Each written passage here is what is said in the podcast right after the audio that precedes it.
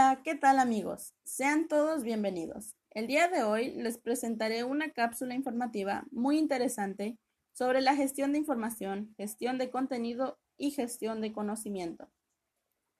Antes de comenzar, quiero aclarar que toda la información que les presentaré aquí es obtenida del artículo Gestión de la Información, Gestión de Contenido y Conocimiento por Julio Alonso Arevalo de la Universidad de Salamanca, con fecha de publicación el 9 de noviembre de 2007.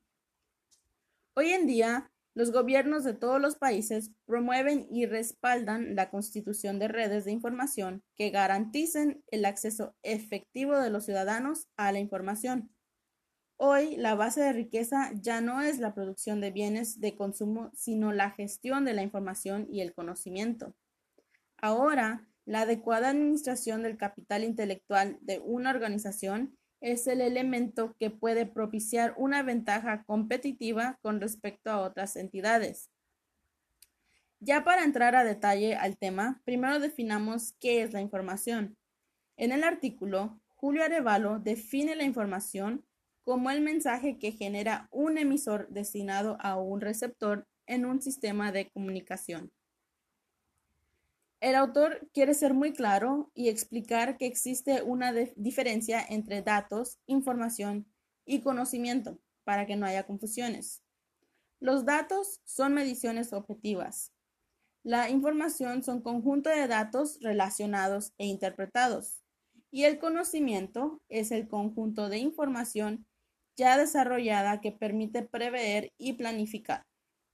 El autor menciona que la información es objeto de mercadeo, como ya es bien sabido, se compra y se vende y puede proporcionar beneficios reales y efectivos para aquellos que la tengan en su poder. Es por este motivo que se han diseñado políticas para gestionar la información. Aquí es donde entran la gestión de conocimientos, de información y de contenidos. En el artículo se define el conocimiento como aquello que nos facilita la comprensión de nuestro entorno y nos posibilita poder actuar sobre él. Entonces, ¿qué es la gestión del conocimiento? Pues son las acciones encaminadas a optimizar el conocimiento, que son la información, los valores, el conocimiento de contexto y las experiencias. El activo más importante en la gestión de conocimiento son las personas puesto que ellas son las que generan y acumulan conocimiento a partir de sus experiencias personales. La gestión de conocimiento permite la implementación de soluciones y estrategias que aprovechen el conocimiento de las personas. ¿Cuáles son las pautas de comportamiento que tiene el conocimiento? Pues primero, su consumo aumenta su producción. Segundo, tenemos que no se agota con el uso. Y por último, que es más preciso a medida que se utiliza. Entonces, a partir del conocimiento ya desarrollado y adquirido, se genera nuevo conocimiento.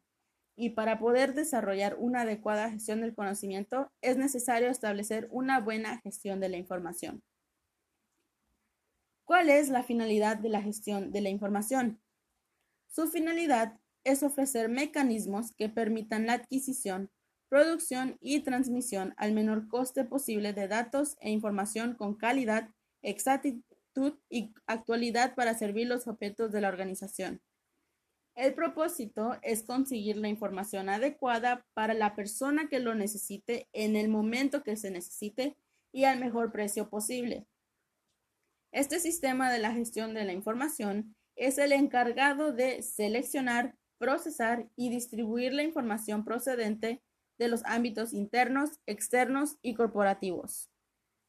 La información interna es aquella producida en la actividad de la institución, mientras que la información externa es la que se adquiere por la institución para disponer de información sobre los temas de su interés. Y la información corporativa o pública es la información que la institución emite al exterior. En la gestión de información, la información se considera como un recurso, un producto y un activo. Como activo debe tener rendimiento y un coste, y la organización debe preocuparse por tenerla en su posición, gestionarla y utilizarla. Y como producto debe tener exigencias de calidad.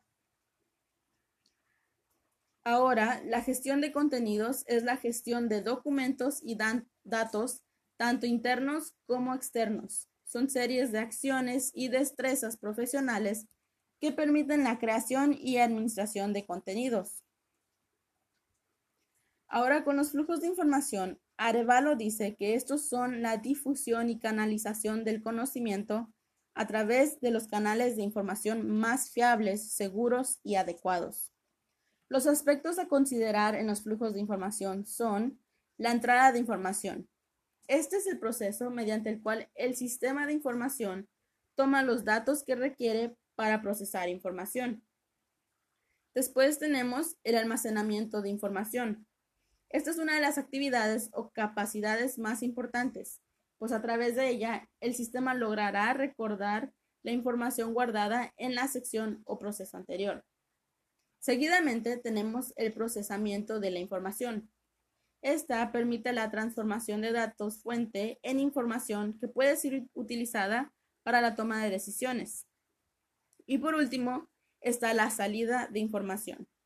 Esta es la capacidad que tiene un sistema de información para difundir la información procesada a los agentes que la necesiten en el momento que se necesite. Bueno amigos, eso es todo por hoy. Espero les haya gustado y que les sea de gran utilidad.